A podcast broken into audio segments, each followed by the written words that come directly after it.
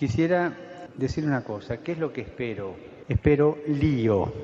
Que acá adentro va a haber lío, va a haber, pero quiero lío en las diócesis. Quiero que se salga afuera.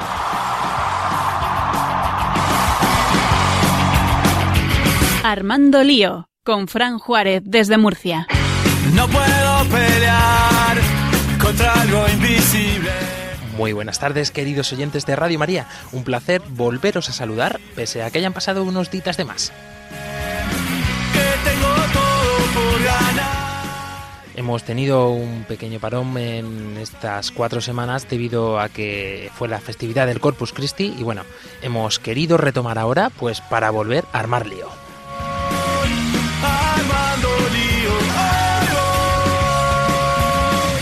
Hoy os traemos un programa muy interesante espero que estéis todos bien atentos. Como siempre presentando a nuestro equipo. Aquí tenemos a un gran documentado en el día de hoy, Nacho López. Hola, muchas gracias por el cumplido. Y tenemos también a Fran Almagro que está también preparado. Buenas tardes, listo y preparado. Y por supuesto no podemos hacer nada sin nuestro responsable de redes sociales, él es Daniel del Pozo. Muy buenas tardes. Y nuestro colaborador más entusiasmado, Álvaro Sancho. buenas tardes. Y por supuesto también tenemos aquí al padre Luis Emilio Pascual. Hola a todos, bienvenidos de nuevo y bien encontrados a través de las ondas. Al otro lado de la pecera, nuestro técnico imprescindible, Agustín Pinar. Un saludo de paz, bien y lío. Y por supuesto, un saludo le vamos a mandar hoy a María Ángeles Gallego, que no puede estar con nosotros, pero alguna cosita nos dejará para el final. Un placer saludarle y guiarle por este programa, este que os habla, Fran Juárez.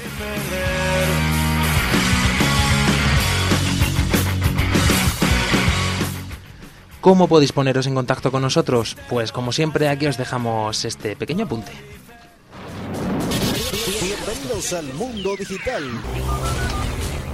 Podéis contactar con nosotros a través de las plataformas de internet, por ejemplo, con nuestro correo electrónico armandolio@radiomaria.es y especialmente en Twitter, que podéis interactuar con nosotros con nuestra cuenta arroba armandolio barra baja rm. Podéis encontrarnos en Facebook y en Google Plus buscando en el buscador Armando Lío.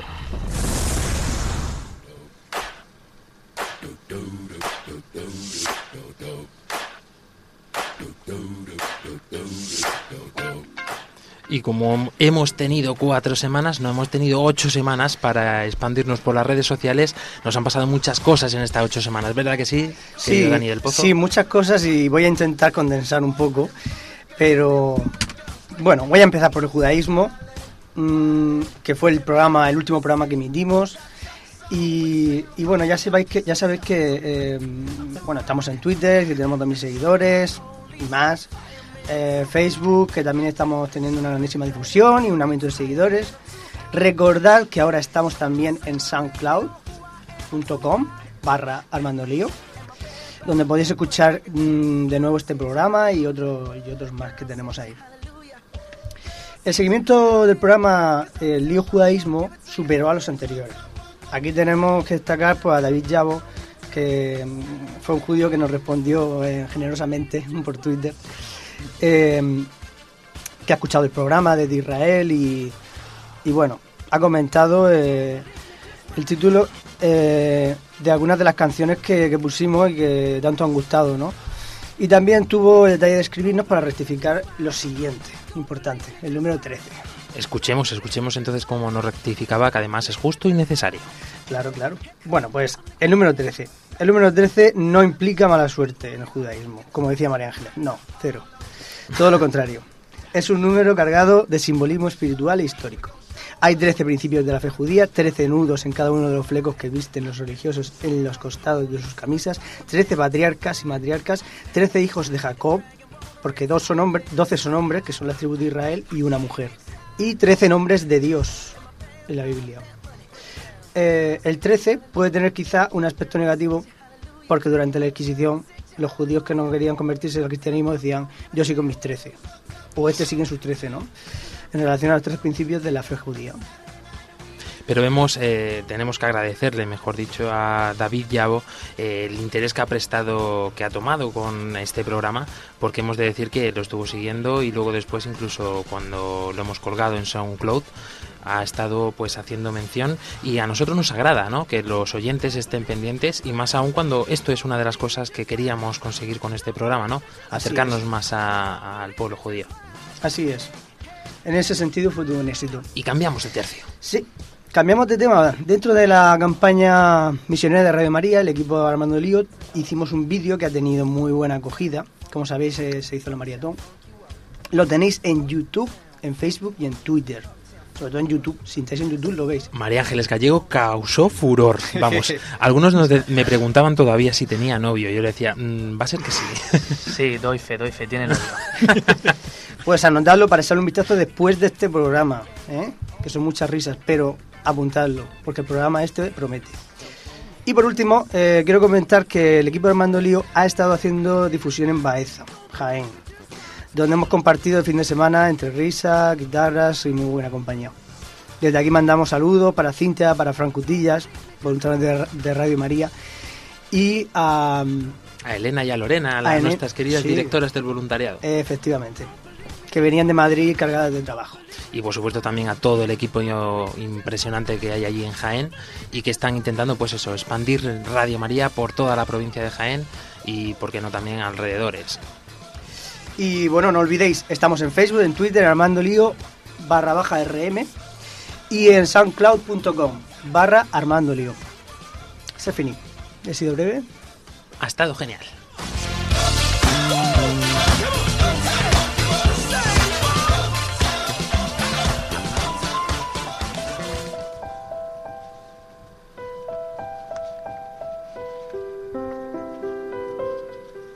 María, orienta nuestra elección de vida, confórtanos en la hora de la prueba para que, fieles a Dios y al hombre, recorramos con humilde audacia los caminos misteriosos que tienen las ondas del sonido, para llevar a la mente y al corazón de cada persona el anuncio glorioso de Cristo, Redentor del hombre. María, estrella de la evangelización, camina con nosotros, guía a Radio María y sé su protectora. Amén. Amén.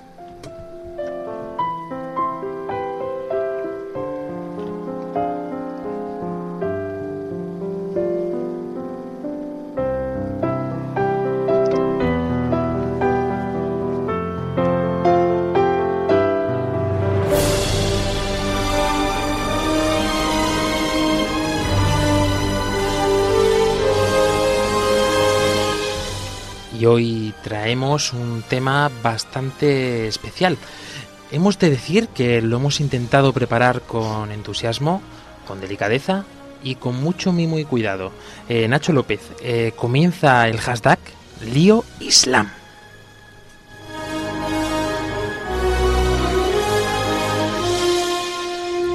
Bien, pues efectivamente, como tú has dicho, ha sido un, un trabajazo porque hay muchísima historia acerca del Islam y los principios son muy desconocidos, muy ignorados. Y, bueno, pues creo que es importante que presentar qué es esto del Islam, sobre todo en sus orígenes, eh, cómo era la península arábiga donde nace, eh, la vida de Mahoma, cómo se va formando el Corán, qué son los, cuáles son los cinco pilares del Islam, eh, cuál es la ley del Islam, la Sharia o Sharia, no sé exactamente cómo se pronuncia, y eso es un poco lo que vamos a, intentar.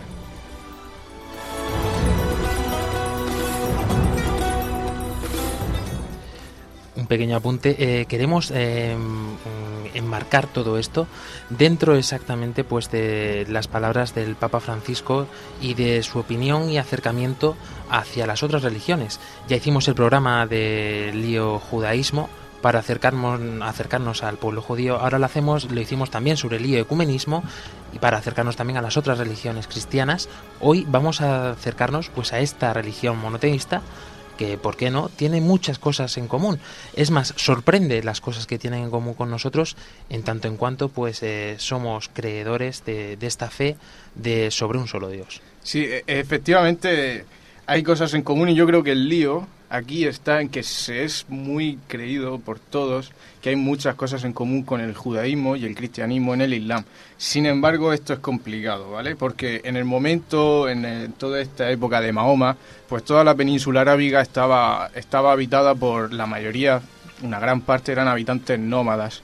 eh, que iban, iban en tribus, iban en, de, oasis, en oasis, en asentamientos, eran tribus con clanes. Entonces, en una, en una de estas, estas tribus eran los descendientes de Ismael, los, el, el hijo de, de Abraham con la esposa, con su, con su esclava, perdón, con Agar. O sea, el pueblo sarraceno, el pueblo árabe, es descendiente de Ismael. De hecho, sale una cita en el Génesis, que si queréis la leo, es muy breve, que dice, y dijo el ángel de Yahvé, multiplicaré de tal modo tu descendencia que por su gran multitud no podrá contarse. Y díjole, y díjole el ángel de Yahvé, mira que has concebido y darás a luz un hijo, al que llamarás Ismael, porque Yahvé ha oído tu aflicción. Será un onagro humano, su mano contra todos y la mano de todos contra él, y enfrente de él, enfrente de sus hermanos plantará su tienda. El pueblo árabe es descendiente de Ismael. El Islam, hay algunos del pueblo árabe y hay otros muchos que no son descendientes de Ismael. Eh, Hay que diferenciar estos términos de árabe y musulmán.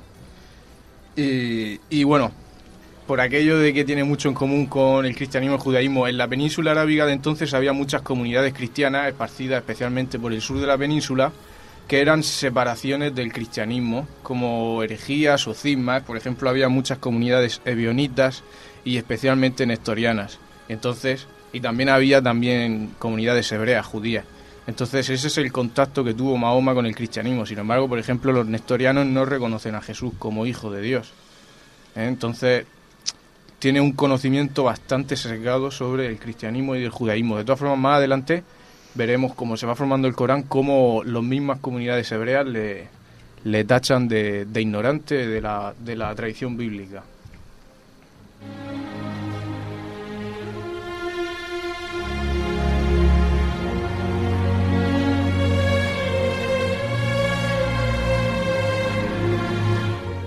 Y bueno, ¿y quién era Mahoma?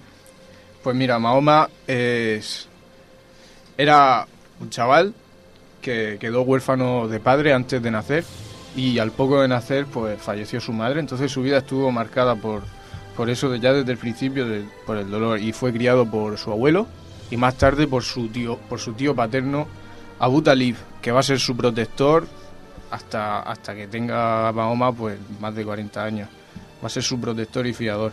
Entonces a los 20 años Mahoma entra, entra al servicio de Jadilla o Yadilla, no sé cómo se pronuncia, me da miedo, pero vamos, si lo pronuncio mal, perdonadme. Pero eh, y esta esta mujer, ¿quién es? Pues era era una una señora viuda y que era muy rica y tenía caravanas comerciales. Entonces Mahoma entra al servicio de esta mujer y acaba Yadilla poniéndola poniéndole al frente de esas caravanas. Y después de eso desposa a esta mujer y se, y se, y se casan. De este matrimonio nacerán varios hijos, de las cuales una de ellas es Fátima, que va a ser mm, muy importante para el Islam en lo venidero.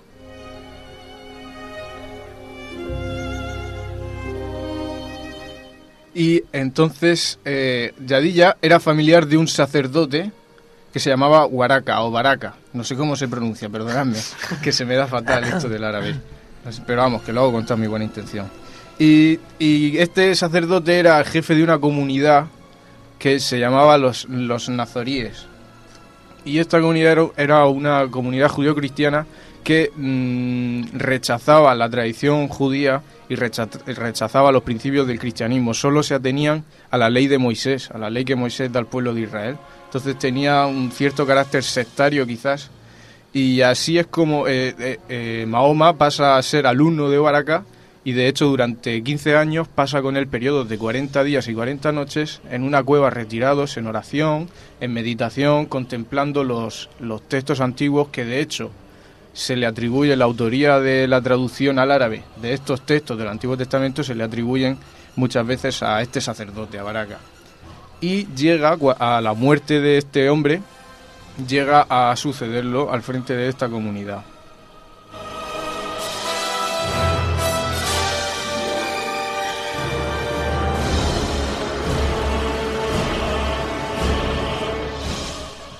Y Nacho, estás explicándonos un poco. A mí me ha surgido una duda. ¿Estos 40 días que pasaba Mahoma con Baraka eh, tienen algo que ver con el Ramadán? Efectivamente, de ahí viene la, la tradición actual del Ramadán.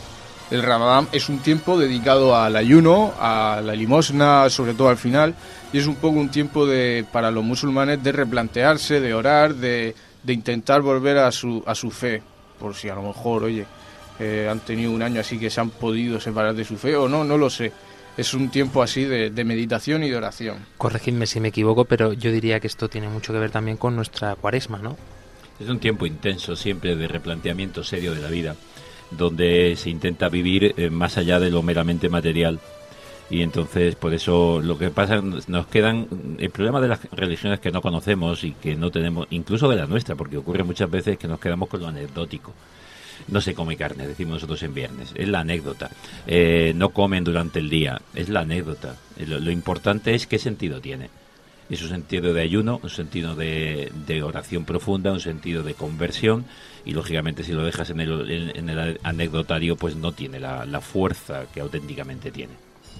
Y hemos de apuntar también que hay para ellos, igual que para nosotros en la Biblia, ellos tienen un, un libro por Libro excelencia. sagrado, que es el Corán. Además es fundamental para el pueblo musulmán. ¿Y cómo, cómo, qué es esto del Corán? Pues mira, el, Corán es la palabra de Alá. ¿eh? Y es- esta palabra, al ser palabra divina, es infalible, inalterable e inimitable. Todo esto que estoy contando lo estoy, me estoy poniendo en la piel de un musulmán, ¿vale? Para que, para que sea más fácil entenderlo. Y este, este Corán no es una obra de Mahoma. No fue Mahoma el que lo escribió, sino que, según la tradición, en una en lo que se llama la noche la noche divina, no, la noche del destino, perdón, en esta cueva a la que se retiraba a, a orar, eh, Mahoma hizo descender el Corán sobre sobre Alá. ¿eh? Sobre, oh, perdón, Alá sobre Mahoma. Las cosas de, de los nervios. Y bueno, pues está dividido en suras, que son como capítulos, con eh, concretamente 114 capítulos que a su vez están divididos en una especie de lo que serían versículos en la Biblia, que son se les conoce como ayat. Y han todo este Corán ha sido revelado eh, 20 a- mediante revelaciones particulares a Mahoma durante unos 20 años aproximadamente, durante el tiempo en el que Mahoma pues estaba en la Meca y estaba predicando primero en privado, luego en público, luego se trasladó a Medina, conformó la UMA, bueno, y eso vamos a ir hablando enseguida. Eh, de hecho, mm, estas suras no están ordenadas ni lógica ni cronológicamente, tú abres el Corán y la primera sura que te encuentras no es la primera que, que le fue revelada a Mahoma, sino que llevan otro orden. Por eso hay mucho mucha dificultad, incluso dentro de las escuelas mm, musulmanas, a la hora de interpretar el Corán. Por eso puede ser que sea uno de los motivos de que haya eh, ciertas divisiones dentro de esta religión. Eh, bueno, pues yo hoy soy el de las preguntas. como no está María Ángeles. Como no está María Ángeles, exactamente. Eh, vamos a ver. En el cristianismo, en el judaísmo, eh, Dios tiene el nombre de Yahvé, ¿no? Que significa yo soy. Eh, en el Islam, a Dios lo llaman Alá. Eh, efectivamente, Alá, traducido literalmente, significa Dios, ¿no? Efectivamente, ¿no? ¿Es, es así, padre, o no? Sí, sí. Sí, sí, sí. Ah, muy bien. Entonces yo quería hacer esta aclaración, que cuando llaman Alá, o sea, en sí lo que significa es Dios. Ese es su nombre. A ver, eh, hay, hay unas cosas que es importante tener desde el principio. Eh, las tres grandes religiones monoteístas que surgen en este orden, judaísmo, cristianismo e islam, lo que une, lo que nos une perfe- perfectamente son dos cosas. Las tres creen en un único Dios, un Dios que es Señor, que es creador del universo, de la tierra, que es único, que es eterno y que ama al hombre. Las tres estamos unidos ahí, por lo tanto hay una cosa fundamental de la que partimos y, y- en la que tenemos que tener bien, bien claras las realidades. Segunda cosa, las tres grandes religiones llamamos a, a Abraham el padre de la fe. Ellos, de hecho, derivan de Ismael, nosotros del, de Isaac, digamos, en la, historia de salvación, a través de Isaac se produce toda la historia del- de las tribus de Israel, del pueblo de Israel, y, y el cristiano, lógicamente, nosotros somos, digamos, hablamos de los eh, judíos como nuestros hermanos mayores, ya lo dijimos en el programa anterior. Con lo cual nos une eh, en la paternidad de Abraham, en el- es el creyente por excelencia. Por eso hay cosas fundamentales. La oración, el poder de la oración, luego lo diremos más adelante. Y luego hay una cosa que es donde está un poquito el lío. Al cristianismo y al islam, o al judaísmo, se llaman las religiones del libro. Es erróneo. La única religión del libro es el Corán porque todo está en el Corán. nada está fuera de lo que es la revelación de Dios a Mahoma, como tú has dicho, esa revelación particular a él que le llega durante esos años y que al final se pone por escrito. Es decir, no hay otra cosa. El cristianismo no. El cristianismo tenemos una historia, hablamos de escri- escritura y tradición. No todo está en el texto bíblico, porque es simplemente la experiencia de un pueblo. Y por tanto no es una revelación particular a una persona que lo pone por escrito ni que Dios lo ha, lo ha enviado, sino que es la historia de amor de Dios con un pueblo en concreto, Israel, y luego con la iglesia. Mientras que el Corán es una revelación particular a Mahoma que él hace y lo pone por escrito. Sí, de, hecho, eh, cua- cuando se va conformando el Corán, pues pa- pasan como cuatro periodos. Y el primer periodo son, los tres primeros periodos son de la Meca. El primer periodo, Mahoma no tenía intención eh, de fundar una nueva religión, no tenía esa intención todavía. De hecho, él se consideraba como un enviado al pueblo para eh, exhortar a, a esas comunidades que convivían con él, a sus paisanos, a que volviesen al monoteísmo, al abandono de la idolatría y que, y que se forzasen en la fe. De hecho, eh, porque claro, él veía, había conocido mucha realidad cristiana mm, tergiversada, porque había, había conocido a comunidades cristianas, pues de esto como hemos descrito antes, nestorianos, sebionitas, etcétera, y en, y en cambio lo que él veía en el comportamiento de esos cristianos era muy distinto, entonces se escandalizaba y él se, la- las 40 primeras suras son eso, son una exhortación y son de carácter persuasivo. Eh, hablan sobre el inminente juicio de Dios, sobre y eso y el- la invitación a la, a la conversión al puro monoteísmo.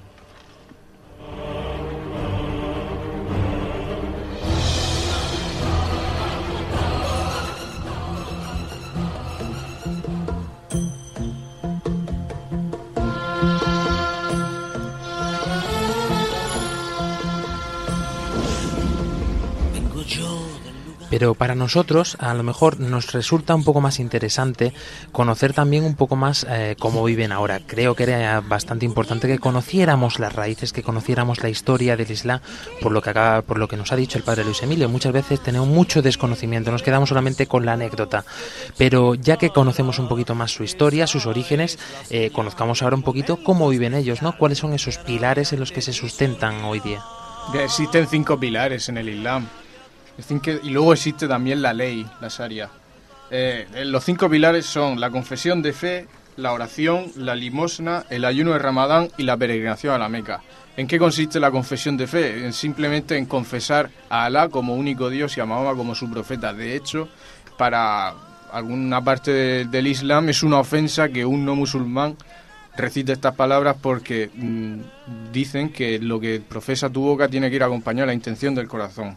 Luego está la limosna, que es una cosa parecida a lo que la Iglesia Católica tenemos como diezmo, y Mahoma consideraba esta limosna como el derecho, un derecho de los pobres. Y luego su, su, su sucesor, que es Abu Bakr, ya pone una serie de normas más concretas para esto de la limosna. Hoy por hoy, hoy por hoy lo que se suele hacer es dar dinero al que necesita para que él ya compre lo que él necesite y también pues se destina unas cantidades a pues a obras benéficas y a la propaganda del Islam, a propagación del Islam. El Ramadán, ya lo hemos explicado, consiste en no ingerir alimentos sólidos ni líquidos, incluida el agua, durante, durante el día. Y bueno, y algunos también algunos actos como pueden ser mantener relaciones sexuales, fumar, etcétera. Y es un tiempo de, de recogimiento. Y la peregrinación a la Meca. Es obligatorio peregrinar a la Meca para un musulmán. Y nosotros pensamos que para todos. Sin embargo, tienen una serie de excepciones. Por ejemplo, si, si, si escaseas de bienes económicos, no estás obligado. Y las mujeres, las mujeres, si no pueden ir acompañadas de su marido o de una persona de confianza, tampoco están obligadas. Y bueno, ahí en la Meca pues tienen que hacer un ritual que dura 13 días, tienen que dar una serie de vueltas en, la, en el santuario, etcétera. En la cava, en la En la piedra cava, negra. sí. Y, y luego te he faltado, bueno, te lo he comentado al principio, la oración, que son los cinco momentos, cinco oraciones al día, en el que dividen precisamente esta realidad, siempre orando hacia la Meca, que es lo que también es una cosa que todo el mundo conoce. Eh, muy anecdótico, que a veces yo lo, lo pregunto, eh, porque aquí más de una vez eh, nosotros estamos en el monasterio de los Jerónimos emitiendo, y desde aquí siempre pregunto hacia dónde está el este cuando entramos al monasterio a los alumnos, y, se desorientan. Pero es muy sencillo. le, hacemos una pregunta a todo el mundo. ¿Dónde, ¿Hacia dónde reza un musulmán? Y todo el mundo dice hacia la Meca. Pues hacia dónde está un altar. Cuando uno entra desde la calle en un templo, auténticamente un templo de los antiguos. Hoy tienen que tener la urbanización y ya la orientación es la que le da el ayuntamiento la- a la calle. Sí. Pero antiguamente los edificios se decían, se hacían siempre desde, oce- desde el oeste al este. El, el cristiano entra al templo desde la oscuridad, desde la penumbra, que sería el oeste, el ocaso, y va orientado hacia Jesucristo, que es el oriente. Es decir, esto es una realidad. Por eso decía lo de las curiosidades. Nos quedamos con el Islam con cuatro curiosidades. Y hoy día el gran problema, que creo que, como lo vamos a tratar, eh, aunque es, es- no es nuestro tema, pero es el, problema del paso, es que hoy el Islam se le cataloga y se le mira de muchos modos exclusivamente por la realidad del fundamentalismo que hay violento eh, en algunos lugares. Que como vemos para nosotros realmente es importante que nos quedemos por ahora con, con este apartado porque también trataremos un poquito más adelante sobre este tema también.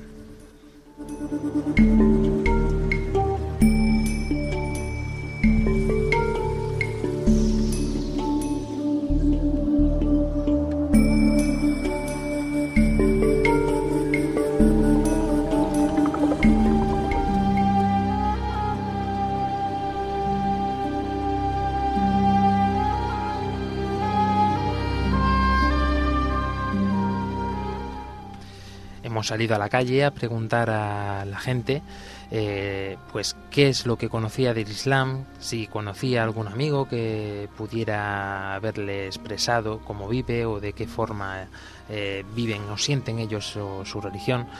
Y bueno, esto es lo que nos han respondido un poco en conjunto todos.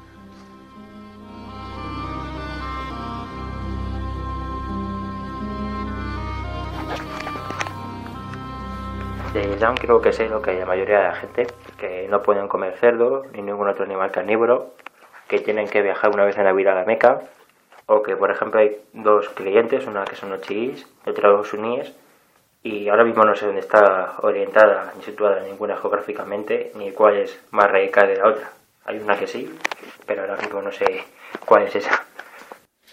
Creo que es muy importante y valoro mucho el haber tenido la oportunidad de hablar con personas de religión musulmana sobre su religión, porque mm, las noticias mm, muchas veces solo muestran la cara más oscura del, Islam a través del, del Estado Islámico, de Al Qaeda, de terrorismo. Y esto no creo que no es cierto o no es así como vive la religión la mayoría de las personas y crea muchas veces un rechazo hacia todo lo musulmán que, que es injustificado. El islamismo es una religión que se fundó en Oriente por medio de los árabes y sigue estando hoy en día entre la- una de las religiones principales de, del mundo. ¿Qué conoces de sus tradiciones? Pues sus tradiciones vienen a ser un poco machistas, eh, siguen unas doctrinas que no sigue ninguna religión del mundo principal y sus tradiciones son más bien cerradas y estrictas. Eh, tengo amigos musulmanes que han estudiado conmigo hasta el instituto prácticamente y hay una buena relación con ellos, te llevas muy bien, son gente muy simpática y muy maja, tanto ellos como sus familias, que algunas veces en sus casas, ellos están en mías y un ambiente de lo mejorcito. Eh, costumbres pocas, así eh, el Ramadán, que es un mes santo y que no pueden hacer, solamente pueden hacer muy poquitas cosas durante este sol en el cielo y no pueden, por ejemplo, ni comer, ni beber, ni nada, pero en cuanto se pone el sol, durante, mientras es de noche, pueden hacer todo, lo que quieran prácticamente. Y bueno, creo que comparte bastantes cosas con el cristianismo. Sí, comparten varios pasajes de la Biblia, sobre todo del Antiguo, del Antiguo Testamento. Moisés es un gran, un gran profeta para ellos, e incluso Jesús también. Creen en Jesús como un gran profeta, aunque no como enviado de Dios, sino ya que su enviado es Mahoma. Conozco algunas, algunas tradiciones o doctrinas como no comer cerdo, rezar cinco veces al día mirando la Meca, viajar al menos una vez en la vida a la Meca.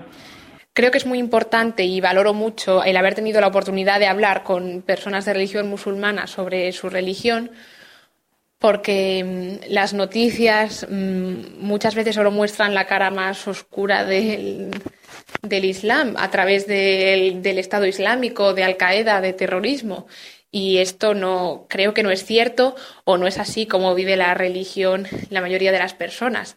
Y crea muchas veces un rechazo hacia todo lo musulmán que, que es injustificado.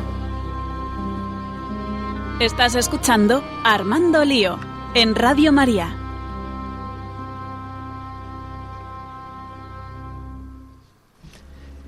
Pues eh, nos ha llamado la atención, eh, sobre todo, pues eh, este, este señor que nos contaba pues eh, est- estas cosas con tantos datos no sobre especialmente Arabia Saudí o sobre el libro del Corán. Vemos que la gente realmente conoce un poco cuál es la religión pero por desgracia pues todo se queda en la superficie no como nos decía an- antes el padre Luis Emilio pues eh, en esas curiosidades particularidades y por desgracia en lo malo últimamente no Yo creo que uno de los problemas es que al haber mm, varias facciones del Islam en la actualidad y no tienen como podemos tener en la Iglesia Católica a lo mejor un papa que es una cabeza, sino que son imanes, eh, eh, se puede lo que hace una comunidad musulmana que además pues es bastante notable por, por la violencia que tiene eh, se extrapola y se generaliza a toda la comunidad islámica.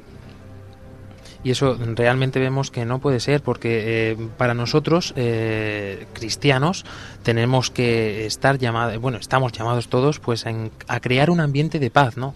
Un ambiente de, de comunión en este aspecto como hijos todos que somos de un mismo Dios, ¿no? Y en eso creo que estamos de acuerdo con el pueblo musulmán. Eh, creo que es irrebatible, ¿no?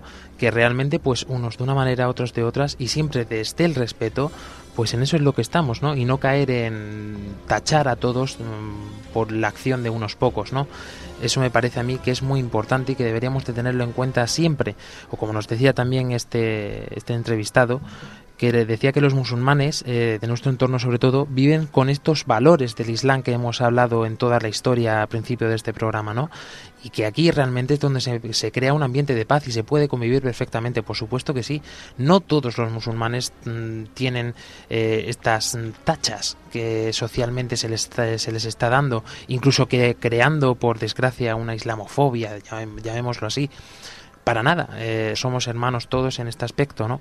Y porque tengan otra religión, eh, precisamente por eso estamos llamados nosotros también a crear este ambiente amistoso con ellos y de respeto. Mm, Sí, eh, hay dos cosas importantes. Mm, Por un lado está lo que es el Islam, su origen, eh, una religión que cree en un Dios de misericordia, un Dios misericordioso. Alá es misericordioso, Alá gobierna la tierra y Alá quiere del hombre que viva la paz y construya un mundo. Eh, la, diferencia con, nosotros, con el cristianismo y con el judaísmo, es que en el judaísmo y el cristianismo Dios interviene en la historia de los hombres. Hay una historia de amor que está continuamente una intervención divina. Por tanto, Dios se va revelando continuamente a los hombres, es una historia, que es la historia de salvación. Sin embargo, en el Islam no. Dios ha creado el mundo, Dios le ha dicho al hombre lo que debe hacer, le ha dado la sharia, le ha dado la ley, ahí está, y el hombre debe cumplirlo. Luego Dios juzgará al hombre al final. Esa es una, una diferencia importante. Y, y lo- en cuanto a lo que tú comentabas y preguntabas ahora mismo, eh, el gran problema mm, lo tenemos también con la cuestión de la eh, libertad religiosa. Y esto es cierto, que mucha gente no es que llegue a una islamofobia, pero sí dice, mm, vamos a ver, está muy bien que nosotros aquí abramos la- nuestras ciudades y nuestros pueblos y que cada uno pueda orar en su religión al Dios al- en el que cree, en este caso es el mismo Dios, aunque le llamemos de modo distinto. Y, pero ¿qué ocurre en esos países? No estamos hablando ya de los lugares ahora de persecución donde eh, se asesina simplemente por el hecho de ser cristiano. Es que estamos hablando de países civilizados, entre comillas, como es Arabia Saudí, donde no se puede construir una, una iglesia cristiana o una iglesia católica. Es decir, es difícil, el, el, eh, por no decir casi imposible, una libertad religiosa en aquellos lugares. Claro, esto crea un conflicto, eh, porque aquí nosotros sí vamos a ser eh, los que abramos puertas y otros no. Yo lo que me gustaría leer, porque creo que es importantísimo, ¿qué dijo el Concilio Vaticano II? Que es el gran documento que la Iglesia tiene en, el documento Nostra Aetate, en la declaración Nostra Aetate, hablaba de la libertad religiosa, ya mencionamos cuando el judaísmo, concretamente en el número 3, dice, dice así, dice los obispos de toda la Iglesia, hace 50 años. La Iglesia mira con aprecio a los musulmanes, Adoran al único Dios vivo y subsistente, misericordioso y omnipotente, creador de cielo y tierra, que habló a los hombres, a cuyos mm, ocultos designios procuran someterse por entero, como se sometió a Dios Abraham, a quien la fe islámica se refiere de buen grado. Es más, veneran a Jesús como pro- profeta, aunque no le reconocen como Dios. Honran a María, su madre virginal, y a veces incluso la invocan devotamente. Además esperan el día del juicio, cuando Dios recompensará a los hombres, una vez que hayan resucitado.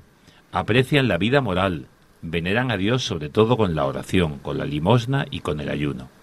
Y añaden, porque no viven en, en- en una campana de cristal los obispos, si bien en el transcurso de los siglos han surgido no pocas disensiones y enemistades entre cristianos y musulmanes, este santo sínodo exhorta que olvidando lo pasado, ejerzamos la comprensión mutua, defendamos y promovamos juntos la justicia social, los bienes morales, la paz y la libertad.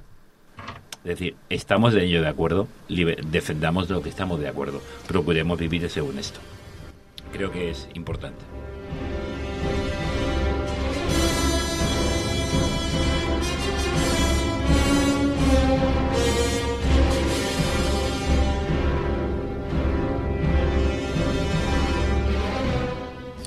Queremos tratar eh, este tema porque mm, es necesario también, eh, porque es lo que más se ve por los medios, por las redes sociales, por lo que más se ve por los medios de comunicación. Fran Almagro, eh, ardua tarea te hemos encomendado hablar sobre precisamente este punto totalmente opuesto, diría yo, al Islam, porque mm, bajo mi punto de vista no tiene nada en absoluto que ver con la religión musulmana. De hecho, si nuestros, nuestros queridos hermanos que nos están escuchando han escuchado al padre Luis Emilio, la iglesia llama a esa unión con, con el Islam y el Papa Francisco no para de decirlo. Está diciendo, el Corán es un libro profético de paz. Tenemos que compartir, eh, que nos una lo que compartamos y que no, no, no- no- nos matemos por esto precisamente. Pero claro, en esta situación histórica que estamos viviendo, que es historia viva, ha nacido el Estado Islámico este tema tan de actualidad, ¿vale? Que está muy relacionado con la yihad.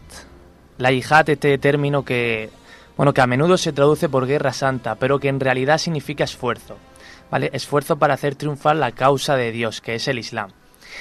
Pero la definición clásica de yihad ¿eh? dice que el creyente es muy interesante, puede emprender la yihad de tres modos. La primera es la yihad con el corazón, la segunda es la yihad con la lengua y la tercera es la yihad con la espada O. o sucedáneo, es decir, bombas o lo que sea. Pero el modo principal es el primero, llamado yihad mayor, es decir, el de la lucha contra las propias tendencias malas. O sea, este es el origen real de la yihad, que subyace en el Islam desde el principio. Eh, pero que- quería decir otra cosa, y es que de la palabra yihad, ¿vale? Esto es muy importante para que se entienda, deriva la palabra muyahidim, que indica a los musulmanes fundamentalistas empeñados en la lucha armada y también en acciones terroristas, como Estado Islámico, hoy, efectivamente, de hecho, O Al-Qaeda. o Al-Qaeda. De hecho, constantemente, cada semana tenemos una noticia de algún acto terrorista o algún asesinato. Lo cual la Iglesia condena. Y nosotros queremos apoyar lo que dice la Iglesia. Tal como anunciaba el Papa Francisco, ¿no? que exhortaba a todos los líderes eh, musulmanes pues a, a ponerse en contra precisamente del- de este terrorismo, ¿no? Y seamos sinceros, eh, el término este de yihad es verdad que en su tercer eh, en su tercera posición anunciaba la espada, anunciaba las armas, ¿no? Pero también era otro tiempo, era otra época en la que realmente las tierras se conquistaban así, los corazones se conquistaban así. Eh, estamos en el siglo XXI eh, nos, que tenemos que quedarnos precisamente con estas dos primeras, ¿no? Con la palabra y con el corazón, con el amor, que es precisamente eh, lo que nos une a ellos, ¿no? Nosotros también como cristianos tenemos el deber, la obligación de anunciar a Jesucristo resucitado, ¿no? Tenemos el deber de anunciar nuestra, yo no diría religión, sabéis que no me gusta decir que el catolicismo es una religión porque es una vivencia, es una historia revelada, tal como nos decía también el padre Luis Emilio, pero realmente para ellos esta yihad, esta lucha sería por anunciar a Dios, ¿no? Esto debería ser el, fundamento de ellos. O sea, todo esto ha dicho el Papa que el Corán es un libro profético de paz. Y tiene razón, porque si tuviésemos un poquito de conocimiento del Corán, podríamos ver algunas frases y, Y de hecho la- las hemos extraído. En el Corán se afirma en diferentes partes que no tiene que haber constricción alguna de la religión y que cada uno debe quedarse con su propia religión porque nadie puede creer sino con el permiso de Dios. Es decir, como, como, se, como dicen los cristianos, que la fe es una gracia, es un don, es un regalo. Eh, ¿Sabe cuál es el problema de, de- problema, a ver, eh, esto que no nos ha dado tiempo a, contar antes, porque las últimas suras se, se, le revelan, se le revelan a, Mao- a Mahoma en Medina, en Medina, perdón, cuando ya está en, otra ciudad de la Meca. Y eh, en una situación totalmente contraria cuando estaba en la Meca. Estaba perseguido, no tenía apoyo económico, había muerto su tío, había muerto su primera esposa y estaba el pobre hombre estaba con una entre la espada y la pared y entonces mm, se le fueron reveladas las, las, las últimas suras. Entonces hay una parte de doctrina del Islam que dice que las suras conforme van siendo reveladas a Mahoma abrogan a las anteriores y hay otra parte que dice que no, que hay que interpretarlo. Entonces es complicado esto del Corán, depende de quién lo interprete, puede salir por un lado o por otro. Sí, yo creo que yo creo que también habría que mencionar que, que dentro del Islam hay como distin- distintas corrientes y co- como nosotros en el cristianismo tenemos los católicos, los ortodoxos eh, y luego los protestantes, etcétera. Allí tienen están los suníes y los chiíes que tanto hemos oído hablar en la tele, ¿no?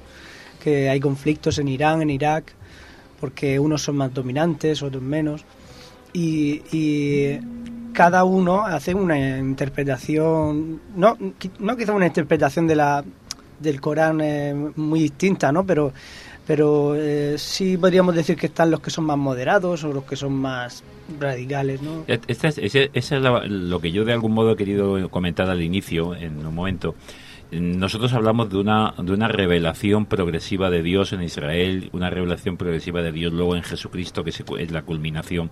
Dios se ha hecho presente en Cristo y nos ha dicho qué quiere del hombre cómo- y el hombre va encontrando a Dios en su propia historia, en su propia vida. Y hay una revelación progresiva. Luego algo se pone por escrito. El, eh, el, el Islam se basa todo en, la, en el Corán y el Corán ha quedado escrito y ahí está. Pero ¿quién dice el modo de leerlo, el modo de interpretarlo? Nos lo has dicho hace un momento. El mujahidín es el defensor de la fe. Pero ese defensor de la fe llega un momento a la violencia. ¿Dónde se justifica la violencia? Pues hay quien la encuentra justificada en el Corán, en unas suras, y hay otros que esas suras interpretan que es simplemente una defensa de, de su fe, de su, de su propia creencia, que es una afirmación de lo que yo estoy y estoy convencido de aquello. Claro, estos son los grandes problemas. Yo creo sinceramente que no se puede decir que todos los musulmanes sean fundamentalistas. De hecho, como ha dicho el Papa, también en el cristianismo hay grupitos fundamentalistas. Pero subrayando también eh, lo que ha dicho el Papa, y creo que lo digo en nombre de todo el equipo, matar en el nombre de Dios es una aberración. Y, y por eso, en esa actitud que el Estado Islámico o esta yihad con la espada está llevando a cabo, eh, donde los creyentes deben ser duros con los descreídos, eh, la Iglesia, Jesucristo ha dicho, amad a vuestros enemigos, haced el bien a los que os odian. Y la Iglesia no se puede quedar con los pies parados en el suelo. Hay que anunciar a Jesucristo que es el camino, la verdad y la vida, y es el que salva al hombre. y muchos hermanos que en medio de esta tribulación pues están dando la vida literalmente por el anuncio de este evangelio.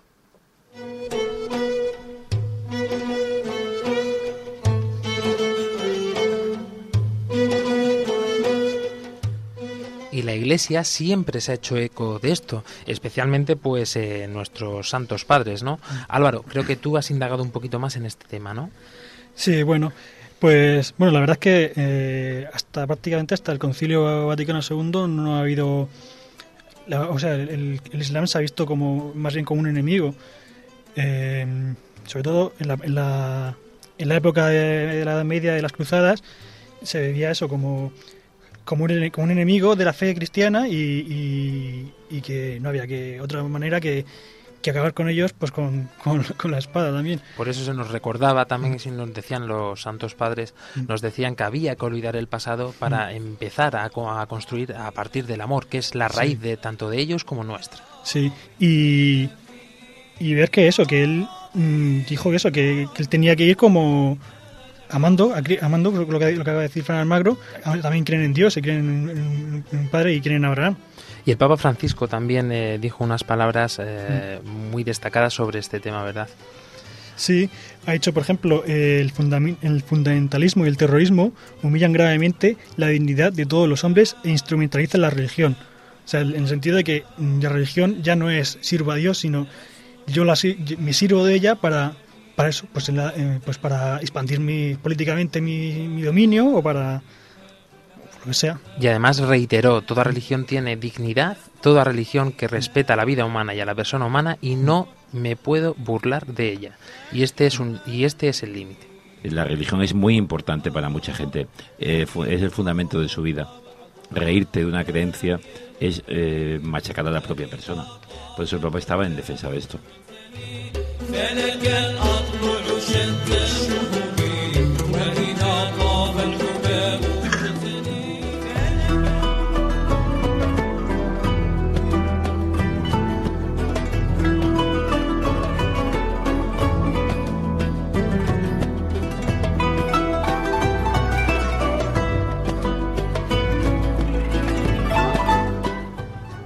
Llegamos a la parte del programa que a mí más me ha gustado mientras estábamos preparando todo esto, porque la historia, sinceramente, a mí me parece apasionante, como todas la de, como cualquier religión. Todo lo que surge del hombre siempre es cuanto menos interesante, pero en nuestro caso, cuando viene de Dios, pues es impresionante, ¿no? Pero eh, en el caso de, de este apartado que vamos a empezar ahora y espero que él pueda ser breve, querido Dani del Pozo, te lo hemos dejado a ti porque eh, de la manera, si lo vieseis mientras preparamos la reunión, hablando de él, de ello, es que estaba henchido su corazón al descubrir, exactamente, al descubrir, o mejor dicho, a reafirmar que la Virgen María para los musulmanes es una figura im- importantísima.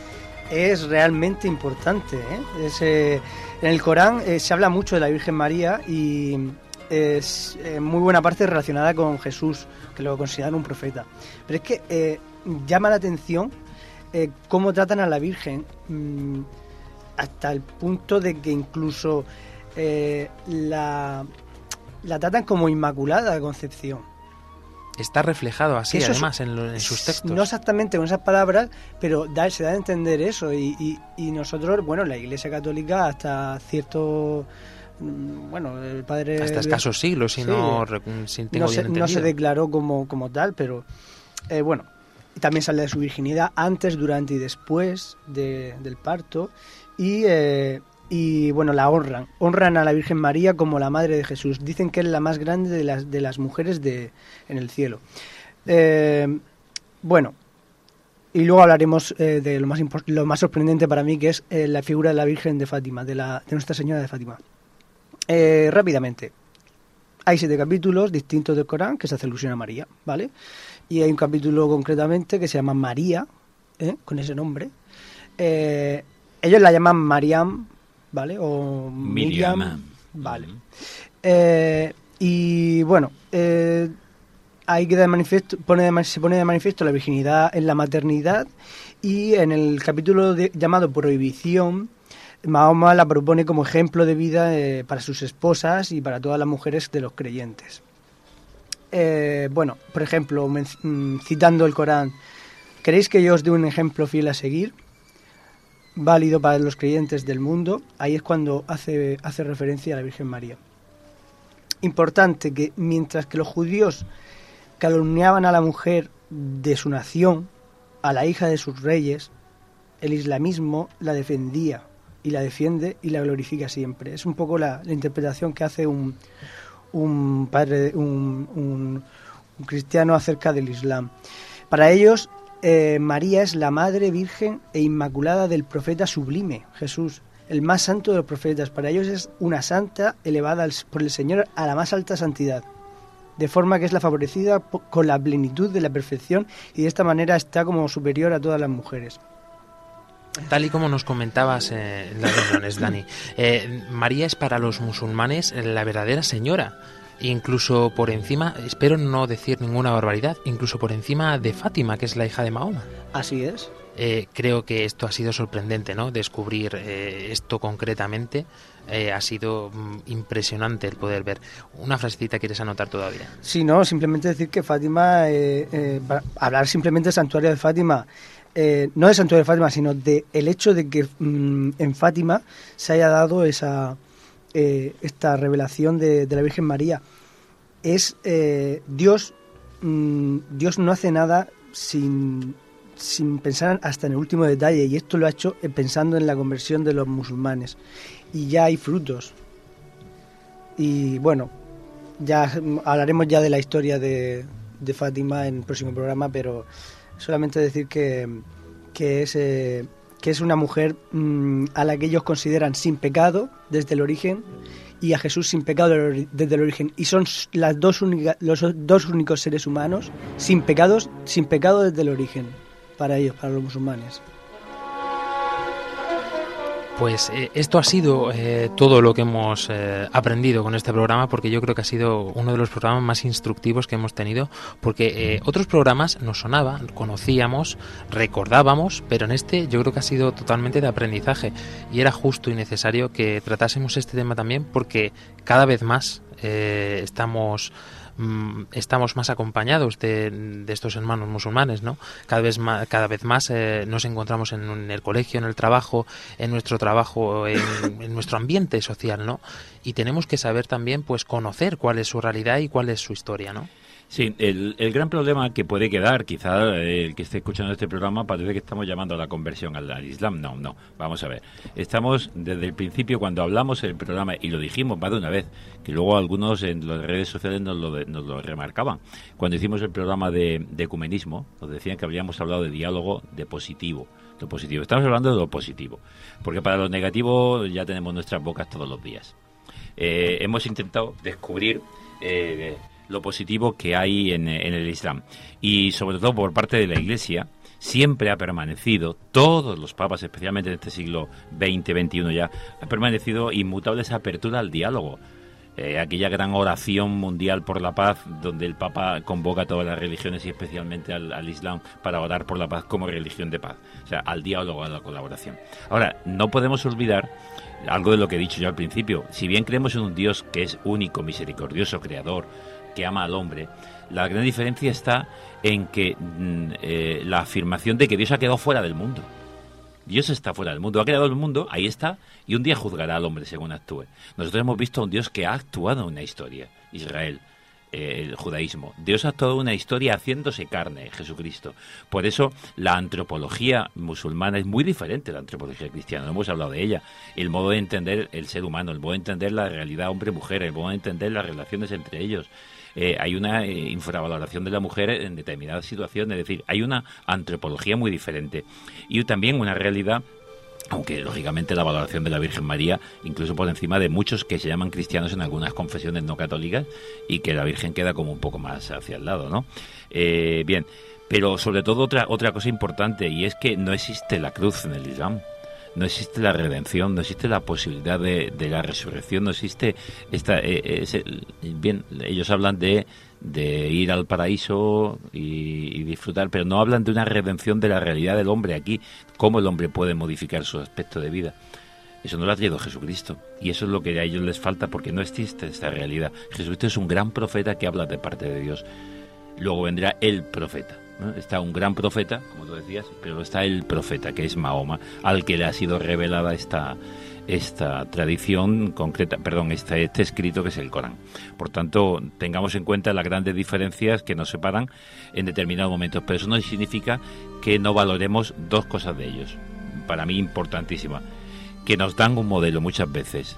Es la realidad de la oración y del poder de la oración y el fundamento de la oración. ¿Cuántos nosotros cristianos no oramos, no rezamos, no nos sumergimos en un profundo eh, momento de oración y a ellos les vemos en esa oración eh, postrado y cinco veces al día? Es decir, me parece que es importantísimo. Y luego la imagen de que Dios nos, me ha dicho algo que debo hacer y por tanto la vinculación con lo que Dios quiere en mi vida. Importante que anotemos estas dos cuestiones.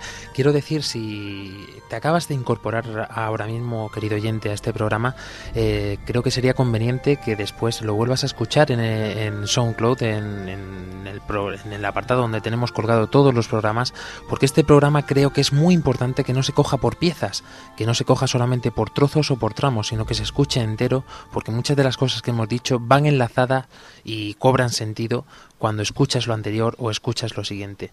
Por eso nosotros eh, queremos terminar eh, antes de, perdón, antes de acabar este programa, queremos ah, re- hacer esta oración que el Papa Francisco hizo por, mm, por la paz. Por eso vamos a rezarla todos juntos.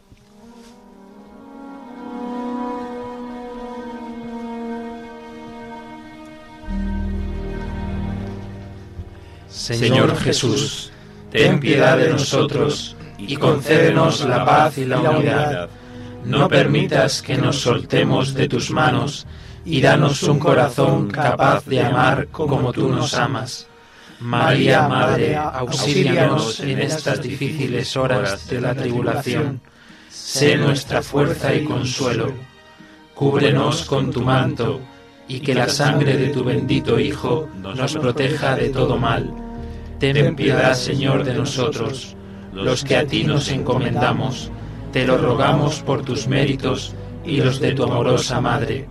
Ten piedad y sé nuestra roca y baluarte. Señor, no mires nuestras miserias y pecados, sino la fe de tu Iglesia, que clama tu socorro.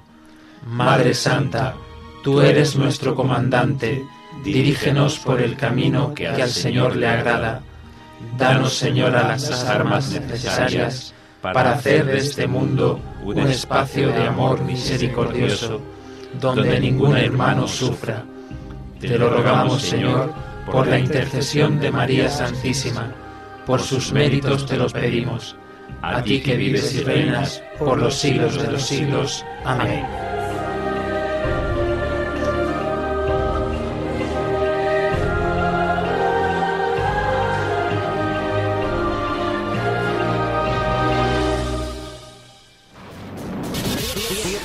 Al mundo digital. Podéis contactar con nosotros a través de las plataformas de internet, por ejemplo, con nuestro correo electrónico armandolio@radiomaria.es y especialmente en Twitter, que podéis interactuar con nosotros con nuestra cuenta arroba armandolio barra baja rm. Podéis encontrarnos en Facebook y en Google Plus buscando en el buscador Armando Lío.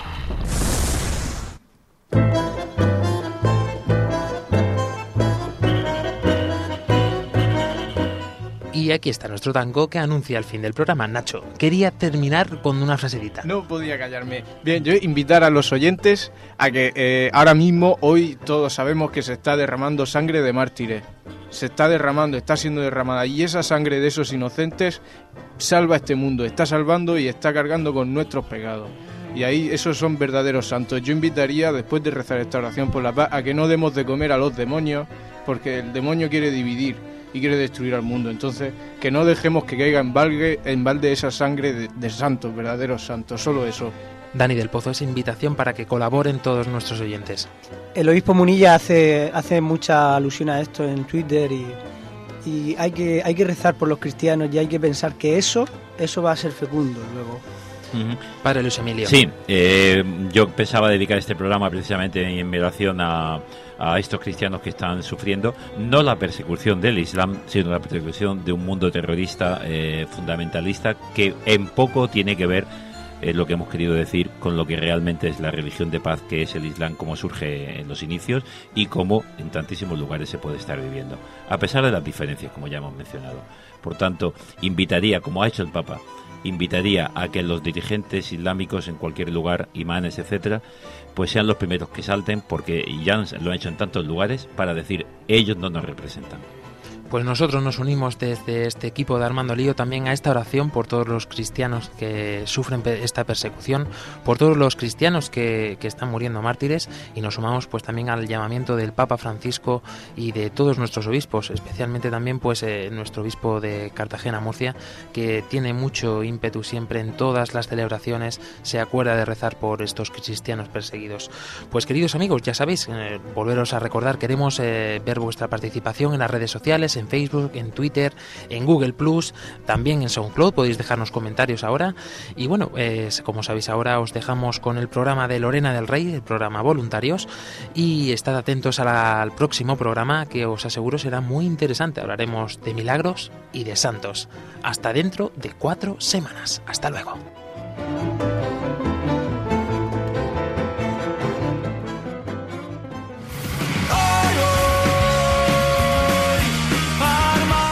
Armando Lío con Fran Juárez desde Murcia.